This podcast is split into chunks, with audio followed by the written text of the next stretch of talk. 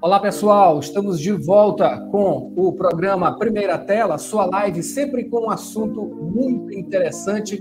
Hoje, em grande estilo, uma satisfação imensa para mim, com certeza para Paulo Pellegrini, estarmos recebendo aqui duas figuras essenciais, uma para a cultura, outro para a cultura, história, jornalismo, né? Voltando para Beto Errong, também uma figura muito presente politicamente, usando a sua própria arte para conscientizar as pessoas. Agora com Marcos Saldanha, mais uma vez, a questão da história e do jornalismo, sempre é, no ponto exato do comentário, né? Entre é, economia também, não é isso, Marcos? Entre outras coisas, o bom senso, a gente pode dizer com certeza, está reinando e vai reinar nesta live. Você acompanha com a gente. Beto Errong, Marcos Saldanha, eu e Paulo Pellegrini agora em primeira tela para você.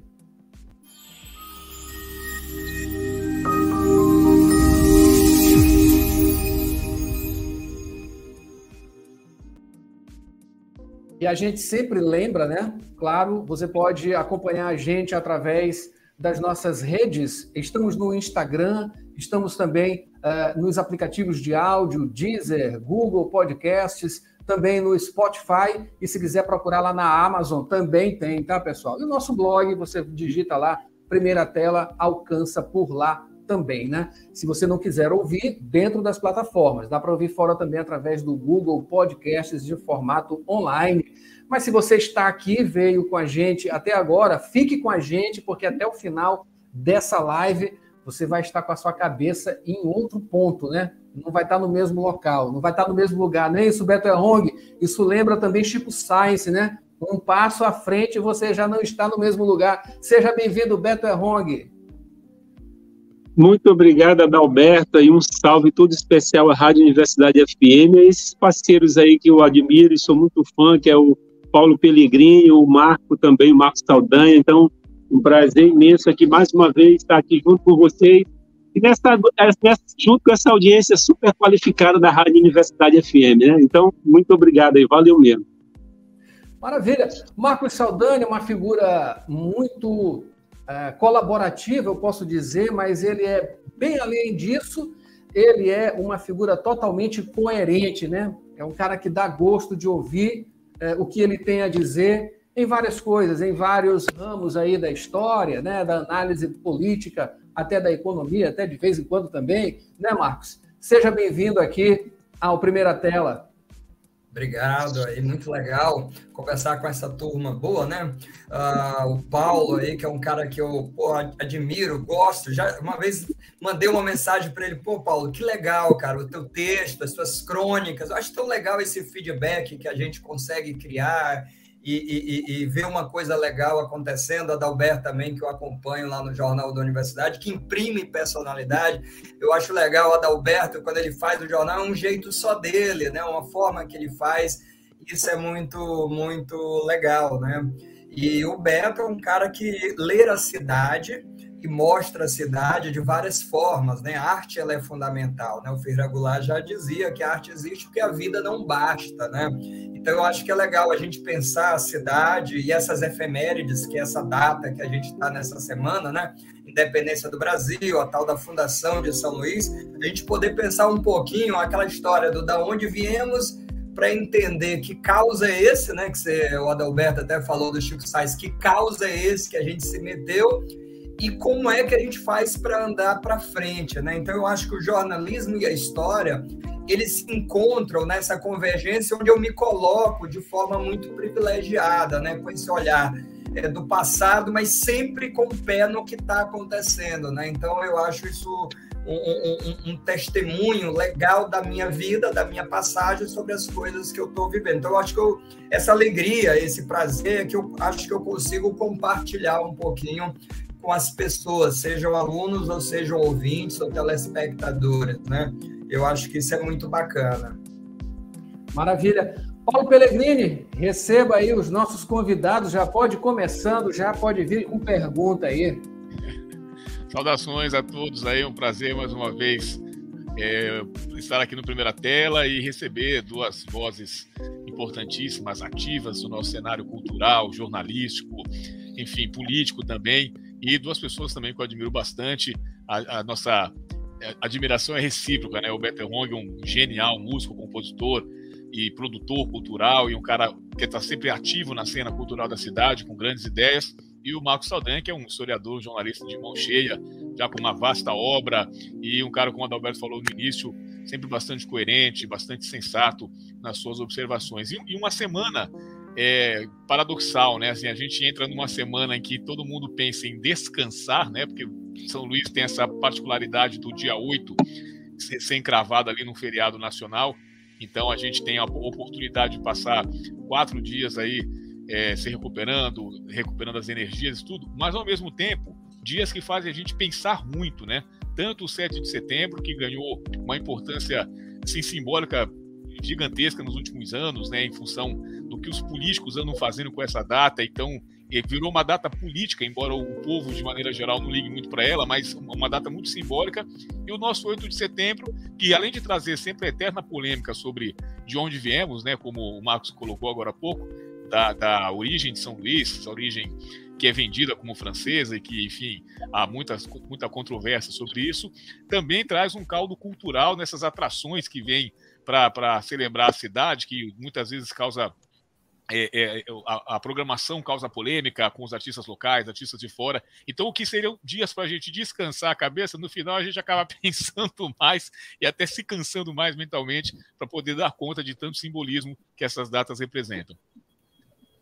Maravilha. Acho que a gente pode começar por alguns aspectos, né? A gente vai misturar aqui, né? Política, com alguma visão de economia, visão de história também. É, quem pode começar? Beta Hong, vamos lá. São Luís 2023, o que é que esse número está representando, uh, não só em alcance, né, é, de idade cronologicamente, mas em termos de imaginário, né? A gente está indo para um caminho certo, assim. O que, é que pode trazer? O que, é que pode, pode trazer de é, é, é, ponderações aí em termos culturais, em termos políticos, as coisas acabam se misturando, né? Hoje em dia, cada vez mais, e a necessidade justamente de se falar de certos assuntos com, essa, com esse foco né, crítico e politizado também. Pois é, mais uma vez boa tarde. A gente está se aproximando de mais um aniversário de São Luís, né? A nossa cidade, onde a gente cresceu, onde a gente aprendeu a viver e conviver com as coisas legais e com os problemas também. E aí, que inclusive existe aquela lenda, né, que diz que quando né, que a cabeça da serpente vai encontrar o rabo e a cidade vai afundar, a impressão que a gente tem é Paulo, Marco e, e, e Adalberto é que esse rabo já encontrou com essa cabeça e essa cidade já afundou e faz tempo, cara, porque infelizmente o que, o que a, gente, a gente que trabalha no setor cultural, a gente sempre teve problema, e, os problemas ele é no Brasil todo, né? Todo, todos os artistas e, e produtores que eu converso no Brasil afora, eu conheço vários, todo mundo reclama, todo mundo tem mais ou menos as mesmas reclamações e tal, de que não existe apoio e que é difícil ser artista, mas infelizmente o cenário que se coloca hoje em São Luís, e eu, e eu, eu repasso para o estado todo, o cenário político-cultural que, que, vive, que vivemos hoje no, em São Luís, no estado do Maranhão, é o pior possível que se poderia imaginar, né? depois de 50 anos de, de retirada da oligarquia do poder, o que a gente percebe é que é, o setor é, cultural, a crise no setor cultural é, de São Luís e do Estado, consequentemente, se aprofundou nos últimos anos, eu diria mais, nas últimas décadas. Então, o cenário não é nada promissor. E aí, quando a gente vai dizer, pô, vamos ver o que é que está acontecendo, é dinheiro que está faltando? Né, artistas, por exemplo, artistas que tocaram no São João ainda não receberam, ainda não receberam cachê. Aí você, ah, pô, não tem dinheiro. Então, por que que os artistas sertanejos, eles vêm aqui recebem cachês milionários, voltam mais ricos do que já são, né, e recebem tudo muito, muito mais, recebem tudo adiantado, e, e não existe dinheiro para os artistas locais, para fomento de cultura, da, da, cultura popular, da cultura pop, da cena, da cena da noite de São Luís. Então, isso aí está tudo abandonado. É um, um, abandono, um abandono geral em tudo que é relacionado à cultura. Antigamente, as, as duas secretarias ainda trabalhavam como, como uma espécie de promotoria de eventos, né, que trabalhavam em São João, no Carnaval, e, e, alguns eventos esporádicos no decorrer do ano, mas nem isso existe mais, né? existe já um, um controle, uma apropriação de um, um grupos políticos que, que é, é, é, essa secretaria, assim como todas as outras, elas sempre foram, usar, é, foram, foram usadas para obter é, benefícios políticos, mas isso é muito mais claro hoje em dia do que em qualquer época que nós já vivemos. Então, é por aí. Aí, quando a gente chega mais perto, a gente vai dizer, vamos ver que problema que está tendo. Vamos ver quem é o secretário de Cultura, o que, que ele o que, que ele está fazendo. No governo do Estado, tem um cara que em 2018 voltou no, no ex-presidente, que hoje é inelegível, e que, se existe justiça no Brasil, vai para cadeia em breve, né, que vai para as redes sociais dizer que para fazer cultura não precisa saber de cultura. Né? Ele não tem nem vergonha de dizer um negócio desse. Então, os problemas já começam por aí. No município tem o um, um, um Marcos do Elipe, que é simpático, mas é inoperante. Né? Então, o cenário é desolador, viu, meus queridos Marco Saldanha, Paulo Pellegrini e, e Adalberto Júnior. Assim, eu não sei se eu, eu tenho mais coisas para falar a respeito disso e também não quero me alongar muito, porque também tem muita gente para falar, mas assim, a gente lamenta muito a cena que a gente vive hoje e, e lamenta muito mais que a gente não vê luz no fim do túnel. Essa é a realidade do setor, da cena, da classe artística no Maranhão. É uma coisa curiosa porque isso se perpetua, né? Os governos, as, os grupos políticos, eles se é, de uma maneira ou de outra, que é até positivo, né? Eles vêm com o passar do tempo é, é, se é, é, é, numa sequência, né? Pelo menos não é só um grupo aí já tem um tempo. Então, assim, tá uma, uma, uma, uma, uma, uma sequência mesmo, né? De grupos e a realidade não muda. Isso aí, Marcos, é uma coisa de contexto histórico, pode-se dizer. A gente vem aí de muito tempo já é, com essas mazelas, né? A gente sabe que, é, mesmo com isso tudo, a gente tem uma, uma gama de é, artistas, de criadores, poetas, de músicos, instrumentistas, enfim, pessoas que pensam, que filosofam acima de tudo, né, através dessas suas produções artísticas, mas a gente vê que isso é uma constante, né? A coisa da política tem um horizonte, é, continua sendo negativo para você também? Pois é, Paulo, Beto, Adalberto, é, essa coisa da serpente, Beto, eu acho assim um, uma simbologia né, muito interessante né, da, da, de encontrar o rabo e ela destruir a cidade, que me lembram dois episódios curiosos. O primeiro é, a enchente do Rio Vermelho lá em Goiás Velho. Eu estive lá em Goiás Velho, de onde surge Cora Coralina, que é Cora Coralina por causa do Rio Vermelho que passa ao lado da casa dela. Aí ela adota o nome Cora Coralina, do Rio Vermelho que está ao lado dela. Então, a, a cidade de Goiás Velho, ela recebeu o patrimônio, o título né, foi concedido de Patrimônio da Humanidade antes de São Luís. Mas, ao mesmo tempo, a cidade e a população não absorveu esse título, assim, ele não se sentiu parte daquilo.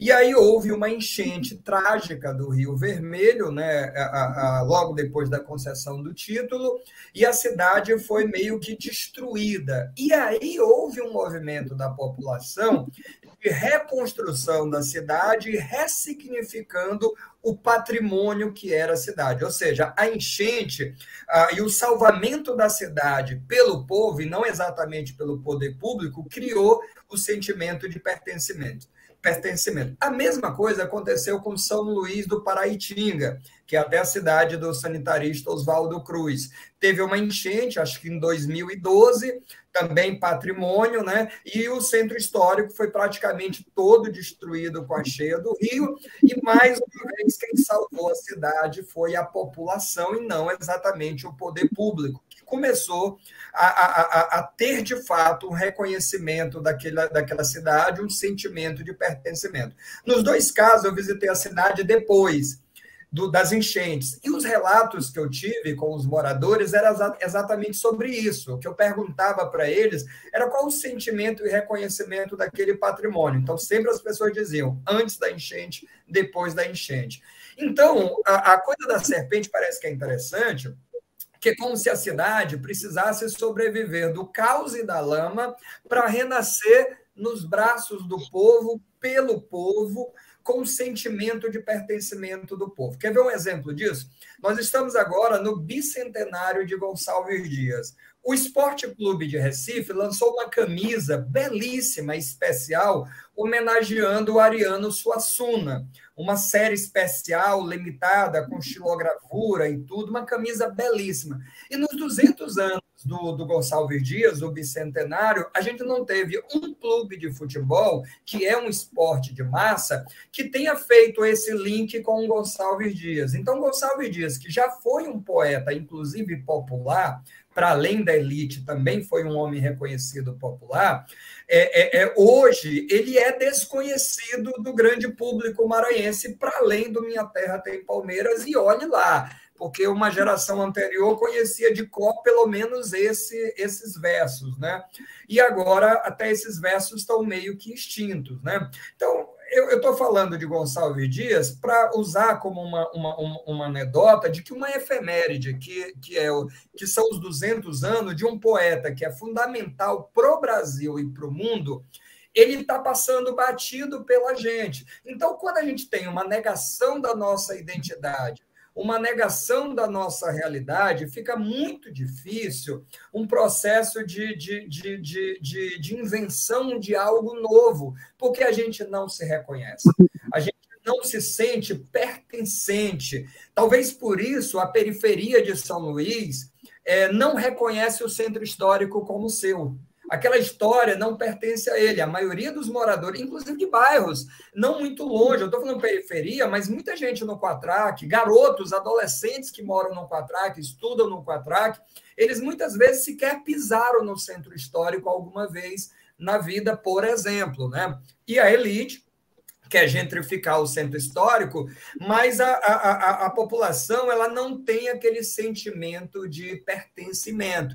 Agora, como é que eu vou valorizar aquilo que eu não conheço? E como é que eu vou entender aquilo que eu não conheço também? Então, eu acho que o negacionismo, Beto, ele é muito mais, é, é, é, é, como é que se diz, destruidor do que pontualmente nesse momento político onde o termo ficou conhecido. Eu acho que a gente vem no negacionismo nosso, histórico, imposto também, que a gente assimilou, já faz algum tempo. Então, eu acho que esse movimento decolonial, ele é muito bem-vindo para a gente tentar se enxergar então, eu acho, Paulo, Adalberto e Beto, que aquela famosa história assim, procura te enxergar, rapaz, que a gente fala brigando com alguém, eu acho que a gente precisa dessa sacudida na gente. E isso deve ser uma coisa que a gente deve levar para a prática, esse sacolejo do é hora da gente começar a se enxergar começar a se reconhecer, começar a se entender melhor. Então, se você pensar, a gente ainda discute essa coisa da fundação de São Luís, a gente ainda busca o embranquecimento, a gente ainda busca, a gente ainda duela se a cidade é portuguesa ou francesa. Claro que isso tem um mérito de debate, claro que isso tem uma importância, mas a gente ainda discute isso para além de entender vários elementos da nossa cidade. Olha, se você pensar, não existe um filme sobre Gonçalves Dias. O Dino Cavalcante chamou a atenção. Mas também não existe nenhum filme, nenhuma série sobre Beckman, por exemplo. E eu não estou falando de heróis personagens. Para além desses nomes, você tem uma série de outras pessoas que estão esquecidas aí eu conheci mesmo um poeta, o, o, o Neres me mostrou ontem um, um, um, texto de um poeta que eu desconhecia. Aí eu mandei para Zema Ribeiro, que vocês conhecem, eu falei, Zema, você já ouviu falar desse cara? Eu estou arrebatado. É um cara chamado Natan Campos. É que eu falei do Gonçalves Dias lá do século XIX, eu preciso falar de alguém atual, sempre para fazer essa ponte passada e presente. Aí o Natan Campos, que eu descobri ontem, Ontem eu conheci Nathan Campos e eu fiquei morrendo de vergonha. Esse cara diz o seguinte: olha um trecho só, Beto, olha que poderoso. Naufragar é preciso, e ainda mais, retornar à tona trazendo as marcas das perdas e danos de tristes barcas, que já só singram mares abissais. Preciso é perder-se e chegar aos portos, para escrever da vida invividos rastros e a biografia dos natimortos. Cara, eu não conhecia esse cara, eu não conhecia o trabalho dele, a Ilha Naufragada. Então, assim, isso eu acho que é reinventar a cidade, é decolonizar a cidade. Eu acho que a gente precisa fazer esse movimento, sabe, histórico, político, cultural. Eu acho que isso é fundamental. Então, para fechar, Efemérides são importantes, sim. Então, nós temos ah, o bicentenário da independência no passado, nós tivemos a adesão da independência agora, em 23, passou batido. Bicentenário de Gonçalves Dias, né? Então, a gente tem alguns marcos que não é para ser cultuado, não é isso, mas para ser debatido, para tomar conta das ruas, para chegar nas pessoas, para virar debate, para virar discussão, para virar música para virar projeto cultural, como o Beto falou, para além de uma expoema, para além da festa de aniversário de São Luís, é aquela história, né? A, a, a, e a Feira do Livro. Né? E os encontros da Feira do Livro, e os debates da, da, da, da Feira do Livro, onde a população pode discutir. Então, esse espelho para fechar mesmo agora sim, eu acho que ele é uma coisa mais importante nesse momento. A gente precisa encontrar esse espelho, se olhar nesse espelho e fazer uma catarse da gente colocando para fora. E vai ser dolorido, porque a gente negou tanto a história que quando começar a colocar para fora, fazer, é, fizer essa catarse, vai ser extremamente dolorido. Mas eu acho que só a partir daí que algo vai, vai, vai, vai surgir, algo vai se fazer, né? E essa questão que de. Visceral. É, essa questão Muito de. visceral. e essa questão de pertencimento, que o Marcos se refere, é, a gente, assim, fazendo uma, uma breve é, recomposição aqui de fatos, sei lá, de 15 anos para cá, que acho que eu, o Beto, o próprio Adalberto, a gente viveu bastante em palcos, né? A gente viveu o cenário da cidade, cantando, tocando, compondo, gravando, lançando material. É, o que a gente percebe, assim, claro, que essa situação dessa falta de valorização do artista local em detrimento de um artista nacional, ela é latente em São Luís há muito tempo. Talvez agora seja mais desavergonhado, né? Está muito explícito. É, o pessoal pega mesmo o artista de fora, paga um cachê gigantesco e, e os daqui não pagam, não chamam, atrasa o pagamento, enfim, ficou muito muito explícito. Mas é um fenômeno que acontece há muito tempo. É, a reação a esse fenômeno, até um tempo atrás, eram de fato iniciativas ali, pontuais, mas que existiam, e, e, não digo em toda a cidade, que isso há muito tempo não ocorre, realmente está tá muito concentrado em centro histórico, em, em Lagoa da Jansen, é, é, não tem mais aquela efervescência que tinha é, para os grupos, né, para os grupos que estão numa indústria cultural de São Luís, que gravam, que tocam em rádio, que tem clipes, é, é, esse, esse, esse trajeto está sendo retomado agora por diversos grupos de hip hop, de trap, enfim, de música alternativa que está espalhada na periferia, mas durante muito tempo estava concentrada ali em Centro Histórico e Lagoa da Jansen, e Amsterdã e não sei o que, Velho John e tal, e de repente nem isso está ocorrendo mais. O que, o que eu percebo assim é que é, tem dois aspectos que eu acho que cabe para debate para vocês aqui. Um é a, a, pandemia acabou acostumando mal o público. O público ficou preguiçoso. As pessoas é, se acostumaram a não sair de casa, e aí qualquer ida a um cinema, ida a um show de um barzinho, ir ver ali um voz e violão, passou a ser um exercício de esforço tremendo. As pessoas estão super cansadas, estão desestimuladas, estão sem dinheiro, né? Estão sem dinheiro.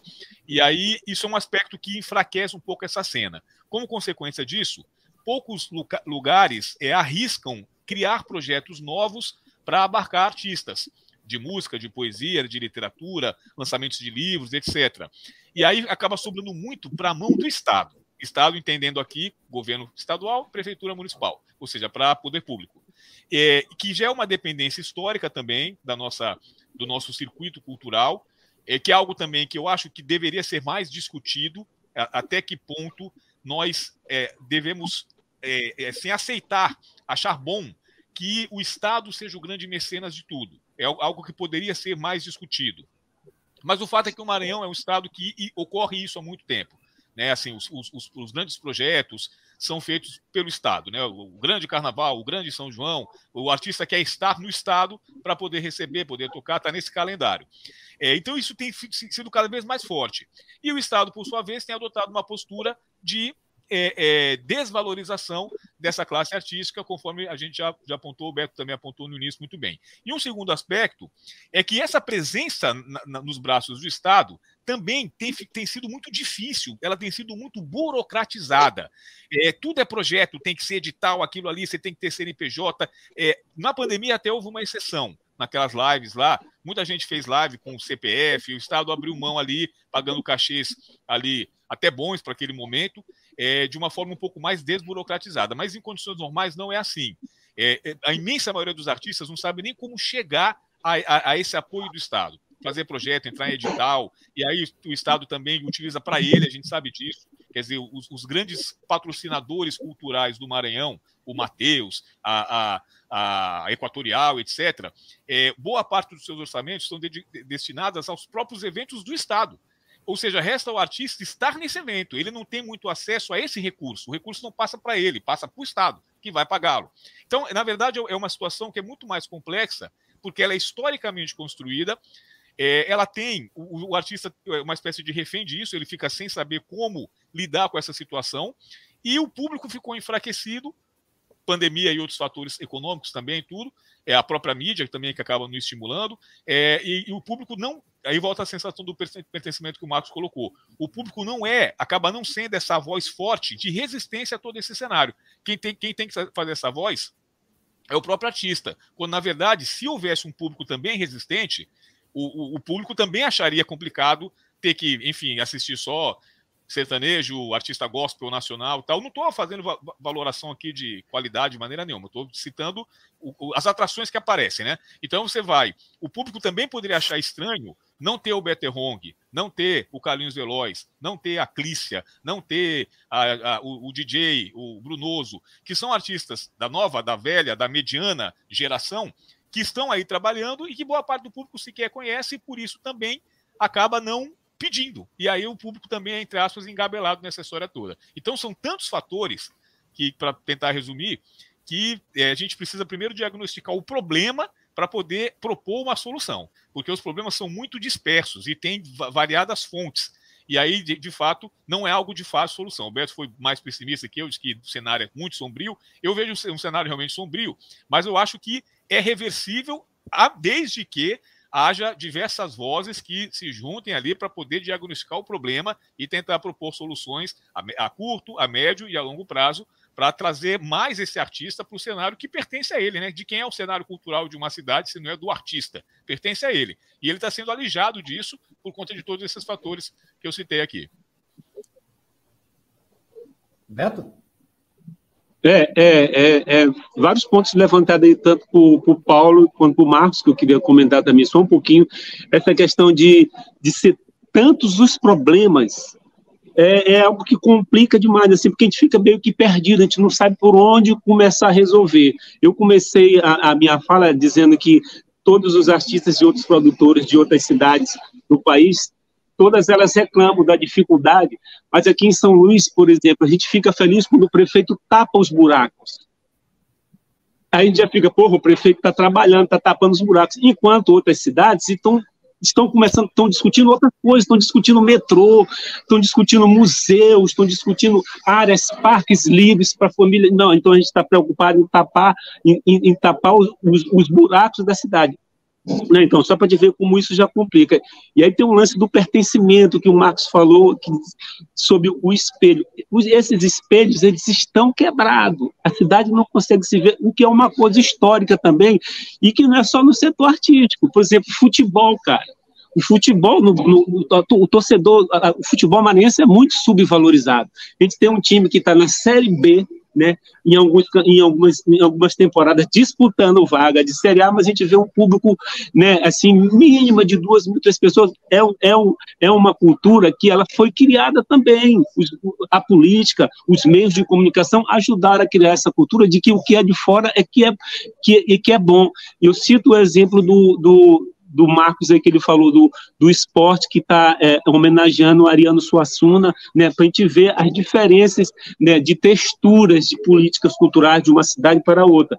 A gente está no bicentenário de, de, de Gonçalves Dias, né, e a gente não vai ter, eu acho que sequer Feira do Livro, né, que seria um ano de Feira do Livro para homenagear o, o, bicentenário de Gonçalves Dias, e, e parece que eu acho que nem isso vai ter. Então, é falta de dinheiro? Não é falta de dinheiro. Não é falta de dinheiro, a gente sabe que não é, que está saindo milhões de reais aí para.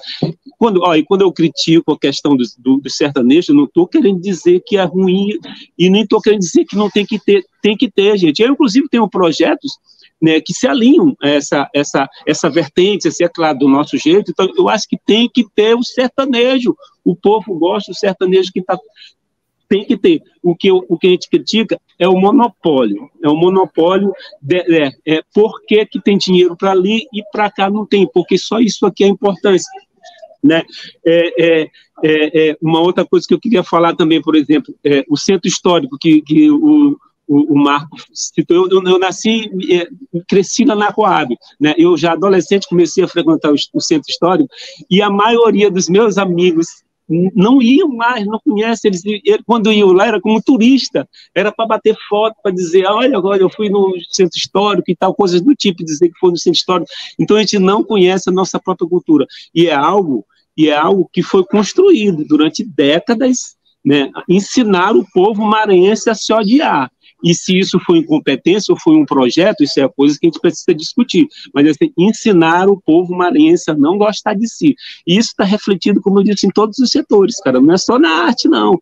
É no futebol, é na política, é, é, é, é no turismo. Nada que é feito aqui no Maranhão presta. Então, é, é são voltando só ao começo da, do, do, do, da fala de Paulo, quando ele diz que são tantos os problemas, né, que a gente não consegue nem identificar a causa, né? Eu falei, eu, eu comecei a falar dos secretários, do, da incompetência que existe lá dentro, né, da falta de relação que os secretários têm com a cena de verdade cultural, mas assim, o problema, os problemas não acabam aí, né? E a gente vai lá, a gente dizia assim, ah, eu, poxa, a gente está com esse projeto aqui, a, boca deles é dizer assim, não, é porque a gente não tem dinheiro, o que é uma mentira, né? Está provado que é mentira que não tem dinheiro, e a gente pode comprovar, eu posso comprovar de diversas formas de que é mentira de que não tem dinheiro. Primeiro, é esse rumo de dinheiro que está saindo para pagar essas festas que são festas políticas, e outra porque eu trabalho há mais de 20, há quase 20 anos na cena cultural de São Luís, sem um puto e há 20 anos eu faço políticas culturais mais do que muita gestão cultural que já existiu aqui. Então, é mentira, é mentira de que não tem dinheiro. E se não tem dinheiro público, por que, a gente não vai na iniciativa privada buscar isso para financiar? Então, assim, é uma gama de problemas, gente, que é desanimador, de fato, é desanimador. Assim, eu tenho né, parado para repensar toda a minha carreira e, e de é, talvez tomar outros rumos e tal, porque assim, é difícil, assim. E não é só eu, não. Tá todo mundo, tá todo mundo sem tocar. Tá todo mundo sem trabalhar. Os artistas estão fazendo um showzinho aqui num barzinho, mas não existe cena, existe uma, existe uma produção intensa, isso aí todo mundo sabe, tanto na, na, questão tradicional da cultura popular, que isso aí é algo que é nato do povo do Maranhão. Na cultura pop também a galera está gravando, graças a Deus agora tem internet onde a gente pode se, né, se reproduzir lá e, e, e, mostrar o nosso trabalho assim. Mas o fato é que ninguém está tocando, cara. Ninguém está tocando nessa cidade. Estamos passando aí por um processo de hibridização, a coisa da internet, dá uma preguiça na pessoa de sair de casa para ir ver um show, para, sei lá, se movimentar. Isso tem influenciado a comunicação cada vez mais é, no sentido do comodismo, né? Estamos aqui. É, para isso é bom, né? A gente está fazendo essa live aqui, cada um na sua casa, o Paulo está lá na rádio, enfim. Perdão. Isso aqui é bom. Mas tem um outro lado também, as pessoas estão ficando preguiçosas nesse sentido de sair, porque a gente, a gente é, é de uma geração que ficou bem no meio, né?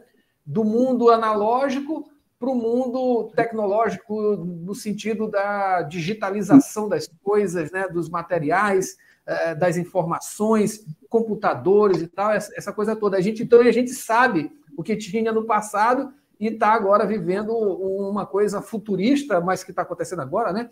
É, cada vez mais rápida, mais instantânea.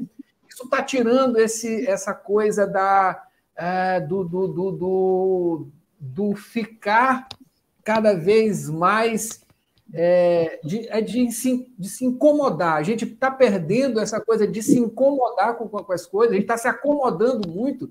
Isso tem um sentido na política também, é, Marcos. Acho que você pode falar sobre isso. Beto sobre a parte cultural, tu sobre a parte é, da política, né? Na política a gente está assim também. A gente tem alguns governos assim que são que passaram agora, que, é, que teve até uma identificação com a, com a esquerda, né?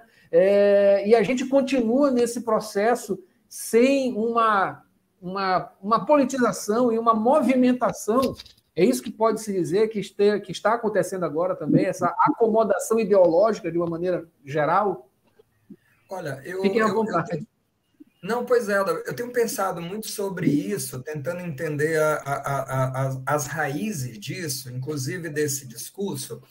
Lá no, no século XVII, o padre Antônio Vieira, que todo mundo conhece, com, aquela, com aquele sermão que ele disse que no Maranhão tem tanta mentira que até o tempo mente e tudo. Mas tem uma, uma outra coisa interessante da época do padre Antônio Vieira, é que ele descreve no final ali do século XVII, um Natal que a situação era tão trágica no Maranhão, era tão drástica no Maranhão, logo depois ali da, da revolta de Beckman, que as pessoas descrevem ele sequer tinham roupas para ir ao Natal.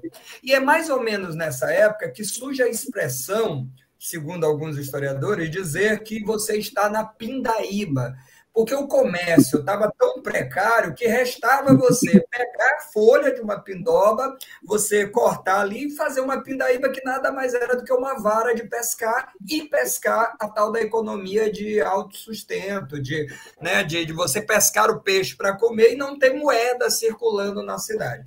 Então, esse discurso de precariedade, de não ter recurso, portanto, ele é muito antigo. Isso é curioso, né? Já faz tempo que essa coisa de crise, precariedade, tal, não sei o quê, é, essa coisa vem no Maranhão, salvo aquele período ali do Marquês de Pombal, salvo com o ciclo do algodão, salvo alguns ciclos, alguns grandes projetos que trazem um discurso do novo, do moderno. Então, assim, a gente convive um pouco com isso, né?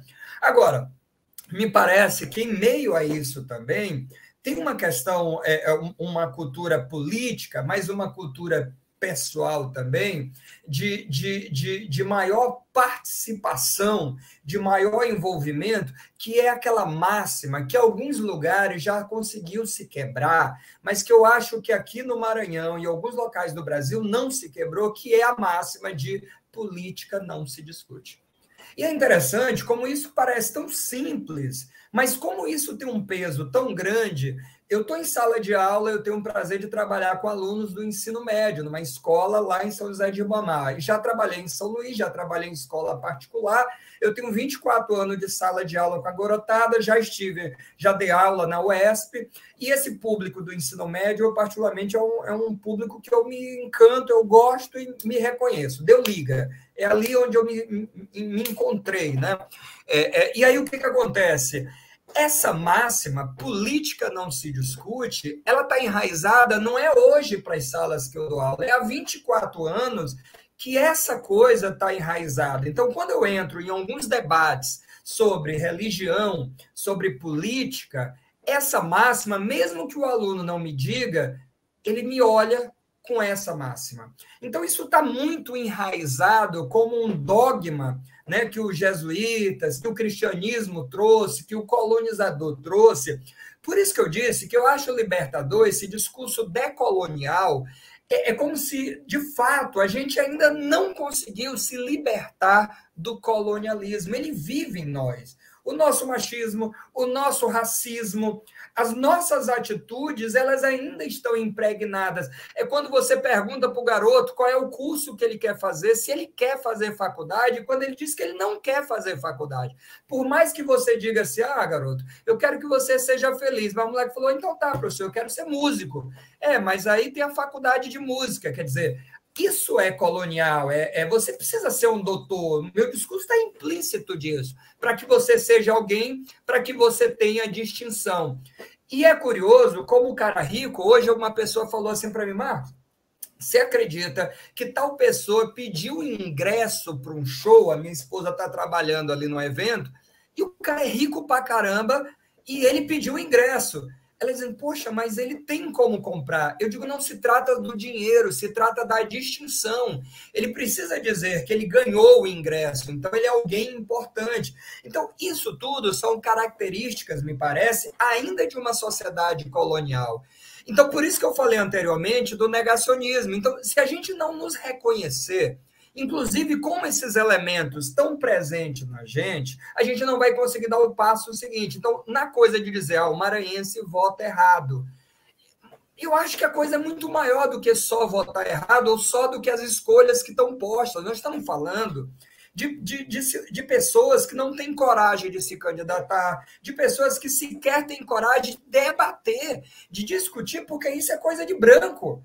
Isso ainda, eu ainda ouço pessoas dizendo: Isso eu não vou me meter, não, isso é discurso de gente grande, isso é debate de branco, eu não tenho nada a ver com isso. Então, assim, você imagina como isso, em pleno 2023, ainda está muito forte. Então, Beto, fica muito difícil você convidar o cara, por exemplo, e falar em orçamento participativo, ou em falar: Ó, aqui a gente vai fazer uma reunião para decidir que curso esse colégio vai oferecer técnico ou para onde vai o recurso do orçamento, quando está impregnado no cara uma cultura né, de que política não se discute. Ou quando você chama ele para o debate, você não ouve, porque também tem isso, principalmente se é mulher, principalmente se é negro. Mesmo quando você chama, você não quer ouvir. Você quer que ele te ouça. Como professor quer que o aluno ouça, mas não quer ouvir. O aluno, como pai, é outra parada, né? Você vai para reunião de pais, aí eu falo, você conversa com seu filho? A mãe fala, ah, eu converso. Não, você não conversa. Você diz, você fala para o teu filho. Então, nós estamos repletos de discursos autoritários que são ainda essências, não só, mas são essências desse colonialismo. Porque o não colonialismo, ele é o diálogo.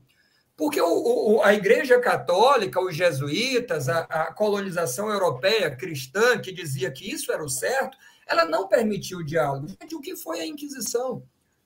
A Inquisição foi a ausência completa do diálogo, de tal absurdo que denúncias, o, o próprio padre Antônio Vieira denunciou a Inquisição para Roma e por um período ela foi suspensa pelos excessos que ela causava. Então, de certa forma, isso te educa pelo silêncio.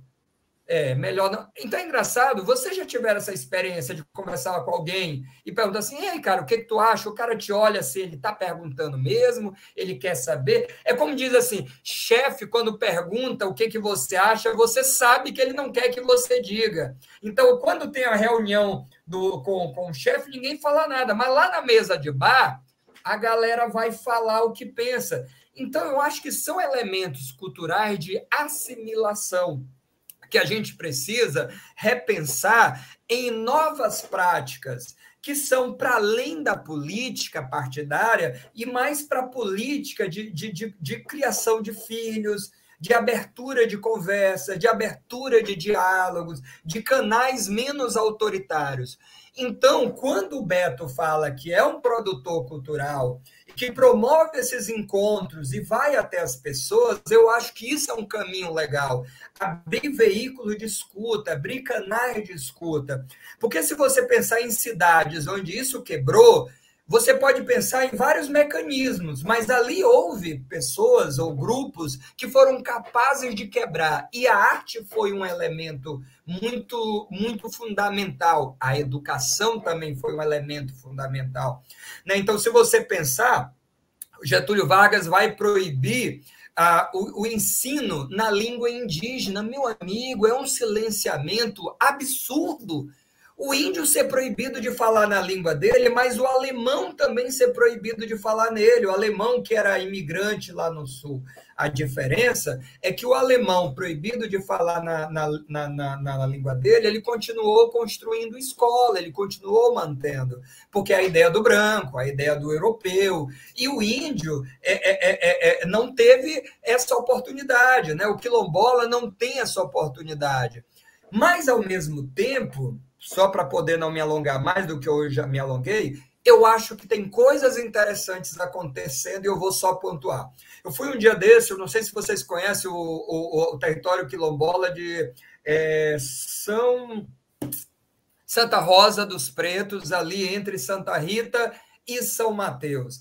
Caramba, eles vivem com a BR na frente deles, com a estrada de ferro e mais a questão do, do, do, do gás que passa. São três projetos que invadiram a área deles.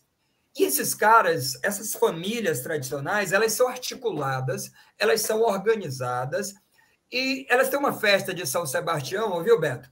Que lá, um ano, os mais velhos um ano são os jovens que organizam, um ano são as mulheres que organizam. Aí, a galera, quando chega lá e fala assim: Ó, nós viemos aqui para ensinar vocês como fazer, e ninguém escuta o que eles já fazem. Então, eu costumo dizer que não é os europeus fizeram com o índio na época da colonização, que quando você dá aula, o aluno fala assim: Poxa, que terrível.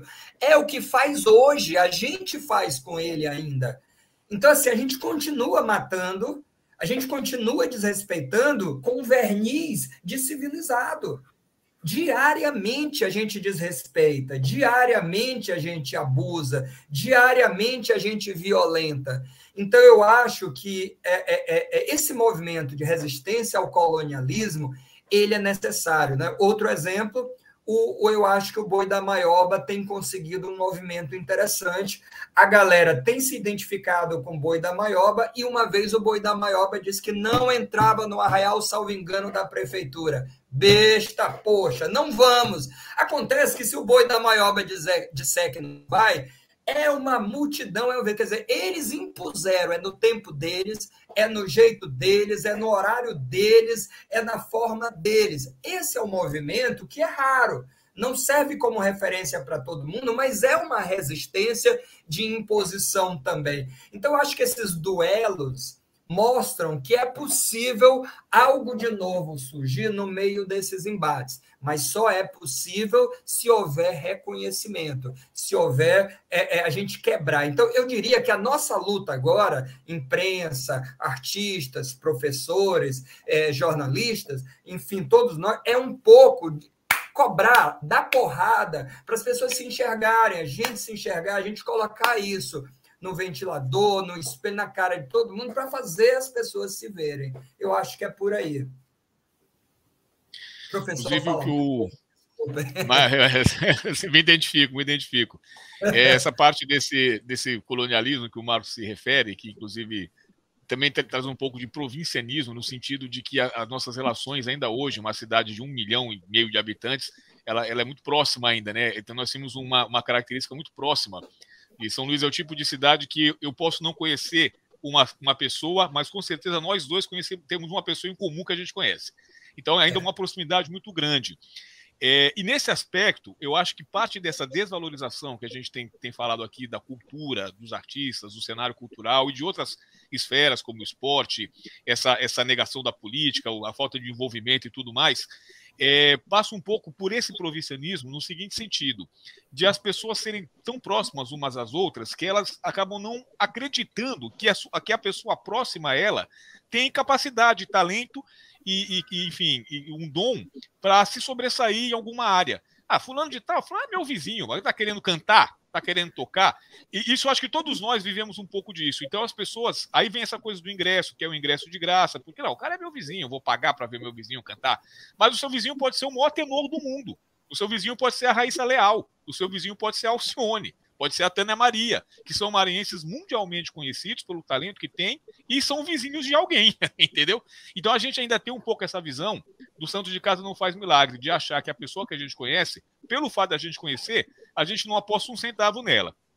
E paradoxalmente. Desculpa, só é te interromper, Paulo. Não, Guarda não. teu raciocínio só para que eu achei uma coisa entre. Minha mãe está morando em Porto Alegre, eu não vou fazer comparação de melhor ou pior. Não é isso. Mas só um dado, uma coisa interessante é isso. O maranhense é extremamente exigente com o outro.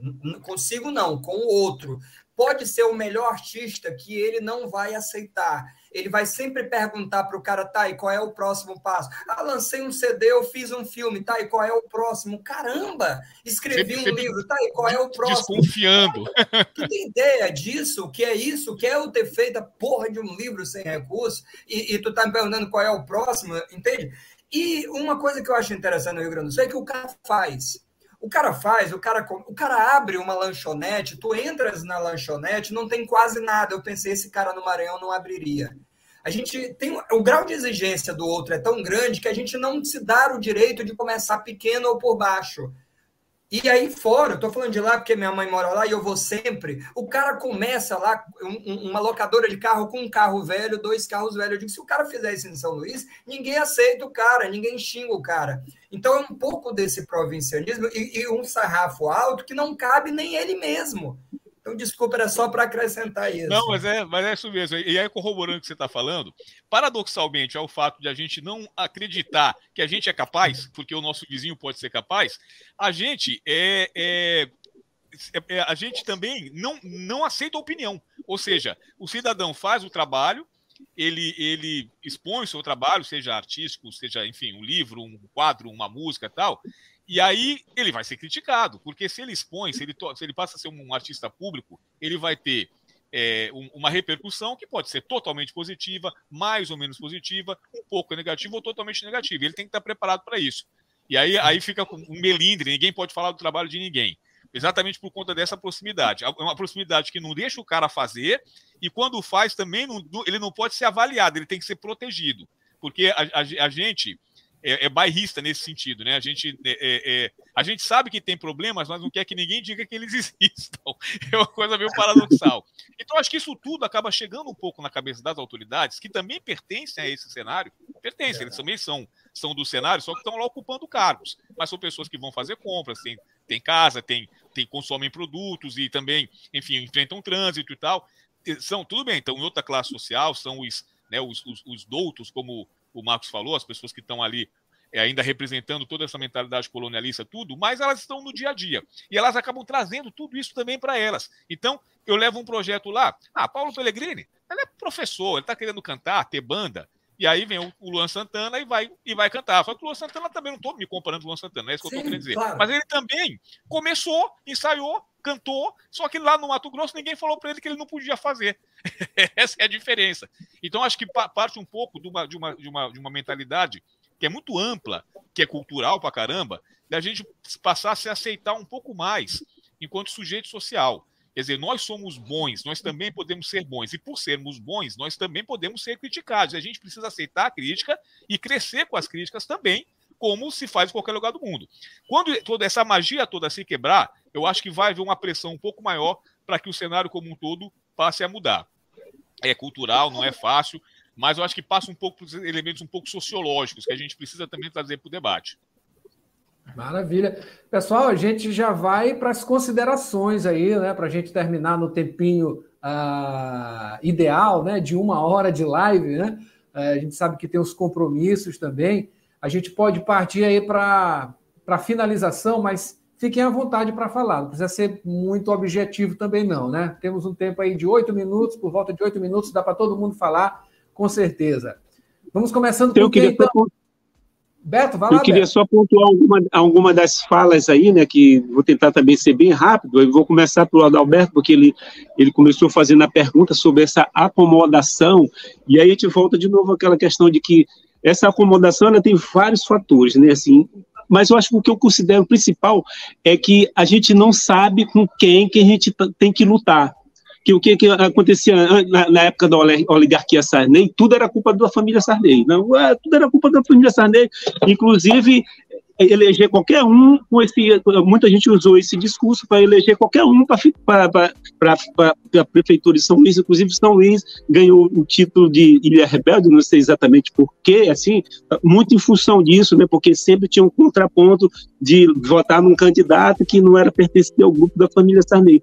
Então, o que acontece? A gente não sabe para onde atirar. A gente está na trincheira, mas não sabe para onde atirar. Eu vou falar de políticas culturais com um cidadão que está preocupado em pegar um ônibus lotado, quebrado, para chegar em casa suadinho, já na hora de dormir, comer, para acordar seis horas da manhã para ir trabalhar de novo. Não vou discutir políticas culturais com esse cara, porque não vai adiantar. Não vou, não vou discutir meio ambiente com esse cara. Eu não vou, eu não vou dizer por que tu está jogando lixo na tua rua. Eu não vou discutir meio ambiente com esse cara, porque isso não, não, tá, não cabe dentro do cotidiano dele, dos interesses dele. Os interesses dele são são outros. Então, assim, são tantos problemas. É, o Marcos citou aí o, o, o, boi da maioba, e esse é um dos fatores assim, é que sustenta essa, essa, essa manifestação espontânea, é o que tem sustentado São Luís né, durante todos esses anos. Sabe o que, que eu acho assim, cara? Ele está numa semana de aniversário de São Luís, e é uma coisa bem dura de se dizer, mas assim, a impressão que eu tenho é que essa cidade foi amaldiçoada, foi amaldiçoada, jogaram uma praga tão imensa nessa cidade que não tem diabo que tire, porque, cara, que tudo é mais difícil. Eu comecei a minha fala dizendo que todo mundo reclama em toda a cidade de que o problema, mas aqui é tudo muito mais difícil, cara, é tudo mais, mais difícil. A gente, a gente, não, a gente faz as festas, faz festa quase de graça e mesmo assim o público não vai. É, então, assim, a, a, pandemia que o Paulo citou mudou muito esse comportamento, assim, mudou em alguns setores. Porque se tu vê o Wesley Estafadão, ele vem aqui, ele cobra 300, 400 reais no ingresso, um banheiro imundo, é estacionamento que não tem, e é lotado. Então, assim, esse comodismo é, é porque e, e de quem? Né? Será que as pessoas que estão mais reclamando, as pessoas que estão mais reclamando, são as que estão mais da culpa d'água, cara? Essa que é a grande verdade, né? Então, é, é, é isso, assim, é, é uma gama de, de, fatores, cara, que a gente não consegue identificar, a gente não sabe por onde começar a discussão, com o que a gente tem que brigar de verdade, é incompetência de gestão pública, é corrupção, né? é falta de, de reconhecimento de si mesmo, né? O maranhense, ele, ele não gosta de si, cara. É verdade, essa é uma cultura implantada foi implantada que o que é feito no Maranhão não é bom, é bom é o que sai na Globo, é o que é o futebol, é a arte, é o que está no Faustão, é isso que é bom. Tu pode fazer um, um show aqui, um, um, dos melhores artistas da cena aqui, que eu não vou citar nomes, mas tu pode botar ele no local climatizado, com estacionamento, ingresso barato, que vai dar assim, 10 pessoas. É de graça, Beto, até de graça. É, até de graça. Tô, tô, eu vejo artistas fazendo show de graça aí, que vai sete pessoas, cara. Então, é complicado, assim. Então, mas assim, a gente tem que achar essa luz no fim do túnel. Eu conto com essa luz no fim do túnel com vocês, né? São pessoas que estão aí já há um tempo, né? Reconhecem esse cenário, né? Estudam para isso também, trabalham nesse isso aí. Então a gente tem que tentar encontrar essa, essa solução junto, porque como tá, só tem piorado, cara.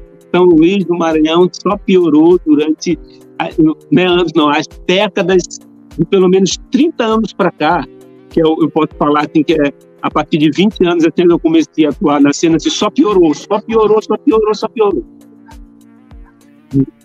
Saldanha! É, olha, eu acho que tem uma saída, ouviu, Beto? Assim, que é um caminho que, quem, que eu acho que tem gente apontando para ele, e eu acho interessante o que o Luiz Antônio Simas, historiador, lá no Rio tem feito, uma coisa legal, que é a coisa da rua. É, é, é, é, o samba ele fala muito, né, que é um evento, um movimento de resistência, e ele é um movimento de rua, né? Então, se você parar para pensar, o Carnaval de Rua do Maranhão, é, é, é, ocupar esses espaços, o Carnaval de Rua é, um movimento, pode ser um movimento de resistência interessante é, a rua, porque veja só, essa geração que está posta agora foi tomada dela a rua. Então hoje o pai fala: meu filho, não vá para a rua, a rua é perigoso. Então veja bem que essa galera que está na rua, ela tem duas, é, que não que está em casa, ela vai para a internet E aí ela vai. Essa história de dizer que a internet tem muita opção é mentira. Os pacotes de dados que essa turma tem acesso só dá direito a redes sociais. Ele não pode assistir o que ele quer. Ele vai assistir o que o pacote de dados que ele compra é, é, é, é dado a ele. Então ele vai só interagir naquilo que é dado. Então isso também não é verdade. Então eu acho que a rua pode ser a salvação no sentido de espaço. Por exemplo, as secretarias de cultura, de uma forma geral, elas não existem, elas não funcionam, elas não têm autonomia. Nós não temos escola de música nas cidades. Eu trabalho em Ribamar e volto a dizer: o garoto, ele vai para a igreja evangélica, principalmente, que está perto dele, o pastor está perto dele, ou ele vai para a criminalidade. Fica um, um vazio, um vácuo muito pequeno para aquele garoto virar músico, para aquele garoto conhecer música. Eu sempre pergunto, aonde? A maioria dos meninos tocam em igrejas, ouviu, Beto? E eles tocam instrumentos que a igreja evangélica consagra, portanto, não permite que ele toque outra coisa. E ainda assim um garoto resiste. Ainda assim, um garoto, quando leva o instrumento para casa, ele subverte, ele aprende a tocar alguma coisa ali diferente. Eu estou falando de música, eu sei que, to... que a galera entende, né? O Aldo Alberto também toca, o Paulo também toca. Então, assim, é, é curioso que, apesar de toda a imposição, há resistência também. Então, eu acho que a gente precisa propor proporcionar sempre eventos de volta à rua, caminhadas na rua, é, é, passeios na rua. Eu, como professor, eu tento muito tirar meu aluno de sala de aula, caminhar, e eles não gostam. As meninas me dizem que não vão à feira, porque não se anda com sacola de feira no mercado. Então, uma menina da periferia tem vergonha de andar com uma sacola na feira, e a feira é um lugar riquíssimo. Desde a Idade Média, é um local de troca de informação, de autoconhecimento. Então, eu acho assim, feira, rua, música, batalha de rap, ali em Ribamar, viu, Beto? Tem uma turma que faz grafite, que, que anda de skate, que tem rap. Então, assim, e essa galera precisa se agregar, precisa ser agregada. Eu tô falando de Ribamar porque eu tô ali diariamente. Mas eu sei que muitos locais do Maranhão tem essa galera também que precisa ocupar a rua porque dizem que a rua é perigosa, e, e, e de verdade é. Então, eu acho que precisa, é na rua que está a liberdade é voltar para as ruas, voltar para a rua. Eu lembro até que o Quatraque fazia aquela feira, não sei qual era o nome, uma vez eu fui lá na pé da igreja, na é, praça. É, é, sebo no chão. Pronto, mas é isso, chão. sabe? É, a, a, é sobre isso. Tem a feirinha da Benedito Leite, que está super badalada, que é feita pelo poder público, mas tem a feira Sebo no Show no Quatraque, que eu não sei se parou. Aí tem São Raimundo, aí tem Maiobão, tem, tem tanta coisa. Eu acho que esses agentes culturais, eles são importantes. Todo movimento que a gente fizer para a rua é muito legal, é muito bacana. Eu, acho, eu acredito que é por aí. Fazer só uma, uma, uma, colocação rapidinho, é bem rápido a respeito disso aí. A, a rua, viu, é, Marco, sempre será a solução, né? Os movimentos mais importantes do mundo acontecendo na rua. Mas o, o que, que eu percebo nisso aqui, é, o que eu estou percebendo é, nesse cenário que eu trabalho, é que o povo está sem força para ir para a rua. Né? Tu vê que os grandes eventos que existiam na rua, a feira, a, o sebo no chão é um, ele não existe mais. A vida é uma festa, não existe mais. Né? Existe assim, tem um tambor lá que eles tocam toda quinta-feira, mas sem aquele engajamento que existia antes. Então, o que, que eu acho que está acontecendo? É muita carga no lombo do povo para resolver a coisa sozinho. O povo não não está dando conta disso. Tem que ter um algo mais para que isso possa ser é, assim é, tra trazido para a rua, porque o povo por si só tá, não está conseguindo. A, as pessoas estão cansadas de fazer tudo sozinha. Elas estão abandonadas e, e pensando muito em sobreviver. Mas esse é o caminho, é a rua, é a tomada da rua. E além dele, para a gente arredondar também, é, é, a gente ter também políticas um pouco mais menos burocratizadas de acesso a recursos. Eu acho que tinha que ter uma coisa meio termo que fizesse com que é, um projeto cultural de médio porte tivesse acesso rápido a um recurso pequeno por um empreendedor pequeno, porque o que, o que acontece? Você chega num, num empreendedor médio ou, ou, pequeno, ele, ele não tem recurso, porque ele não tem incentivo. Ele não vai dar dois mil reais se ele vai estar só dando. Se ele tivesse um, um abatimento de imposto desses dois mil reais, talvez ele conseguisse colaborar. Aí, ou seja, você só consegue com grandes projetos, com grandes marcas, 100 mil, 200 mil, que são é muita gente para pouco, pouco é, é, é, anunciante, é. pouco provedor desse tamanho. Então tem que ter também a lei de incentivo é, como tem a pequena e média empresa, né? O Sebrae para isso, a lei de incentivo também para pequenas e médias empresas de valores menores e menos burocratizantes, para que, que esse cenário volte a ficar um pouco mais efervescente. E também, não só o recurso para como cachê, né, para apresentação, para exposição, é o recurso também para infraestrutura. Eu acho que a gente tem, por exemplo, pouquíssimos, é, é, é, pouquíssimos espaços de produção de conteúdo audiovisual, por exemplo. Tem dois ou três grandes estúdios para fazer um podcast. É caro, montar uma estrutura boa é cara. Mas se o Estado financiasse isso com 60 meses, a, a, a, a, médio, a médio prazo, o cidadão podia investir nisso e com isso ele abrir espaço também para mais produtores de audiovisual, então, no exemplo do audiovisual, né? Podia ser outra área. É, também produzirem, aí você cria toda uma cadeia de produtores, atores, roteiristas e tudo mais, jornalistas, apresentadores, radialistas. Então, assim, também é, no, o, o, poder público não tem que pensar só em fazer evento e pagar cachê, e que ainda atrasa e paga mal, né? É, também criar a infraestrutura com linhas de crédito para exposições, para audiovisual, para é, montagem de som, que isso gera uma cadeia produtiva. São, são pequenas medidas assim que não são tão complicadas se alguém sentar e fazer, né? Quem é eleito para isso, fazer. a gente só vota, eu não sou eleito. gente, a gente sabe que esses assuntos, eles não param, eles continuam, né?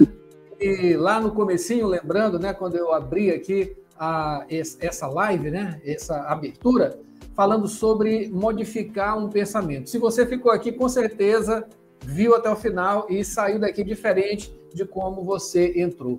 E eu só tenho a agradecer, eu e Paulo, agradecer aqui a presença de Marcos Saldanha, historiador, jornalista, também radialista, entre outras coisas, e Beto Errong, também um comunicador, um músico, um artista, um poeta e outras cositas mais. A gente dá, não dá para citar tudo, né, do que vocês são. Tem coisas que não dá. É tudo. Pois é. A gente agradece mais uma vez aqui, conta com vocês em outros momentos para desenvolver e dar os parabéns, né, para São Luís, mesmo com essa esse céu. Eu te amo, desgraça. Eu te amo, desgraça. É isso aí. Pode crer. É, é. A gente é porque a gente ama que a gente consegue pois dissecar é. tão bem, né? É isso aí. A gente conhece bem, né? O amor a gente conhece.